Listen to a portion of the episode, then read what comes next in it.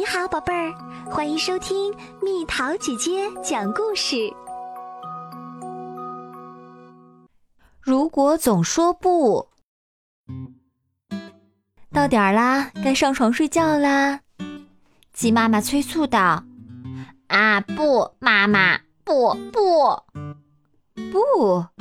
我知道一只也总是说不的狮子，总是这也不，那也不。”小狮子总是说不，所以它的妈妈很担心。小狮子，你要说点别的词儿，不要总是说不。狮子妈妈说：“不。”小家伙背过身走开了。嗯，就像这样。小狮子遇到一群斑马，就学着他们的样子跟着一起走。一匹小斑马问：“咦，你想穿条纹衣服吗？”“不。”“你要抓斑马吗？”“不。”“那你会吃我们吗？”“不。”“骗人！有只狮子要吃我们啦！”“不。”可是看守斑马的人很快就赶过来了。他们是猎豹、犀牛，还有一只说话结巴又啰嗦的鹦鹉。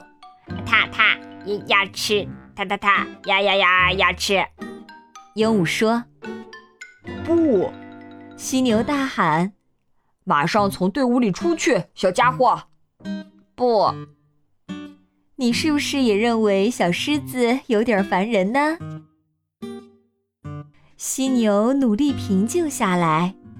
用像夜莺一样温柔动听的声音问道：“小东西，你能不能发发善心，离开这群斑马呢？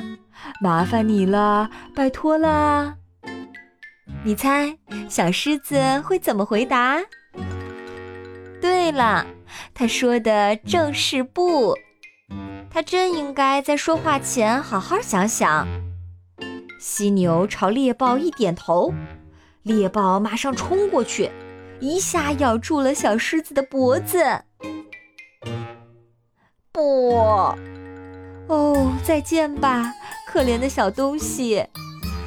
紧接着，所有的动物统统都从小狮子眼前消失了。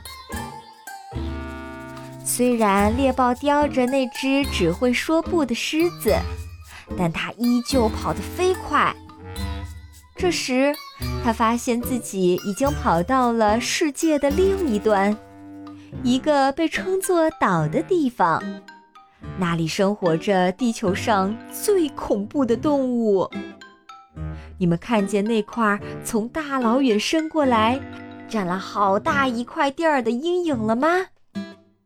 那阴影看着像有很多胳膊。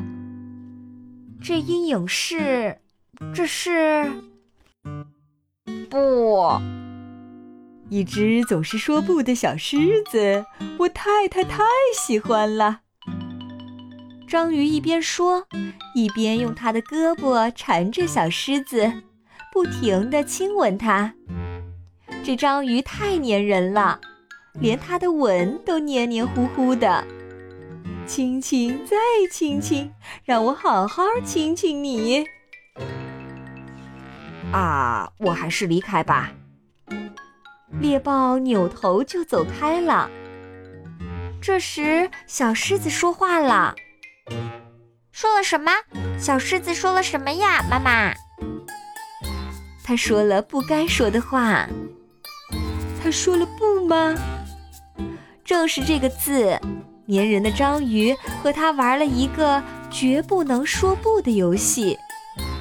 除非小狮子能学会说别的词儿，否则它就会被章鱼一直留在那里。好啦，我想我们是不是该睡觉啦？是的，妈妈。快上床吧，小猴子们。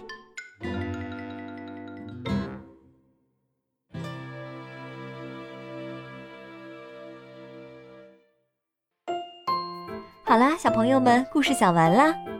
你会经常说不吗？你觉得面对什么事儿你应该说是，面对什么事儿你应该说不？留言告诉蜜桃姐姐吧。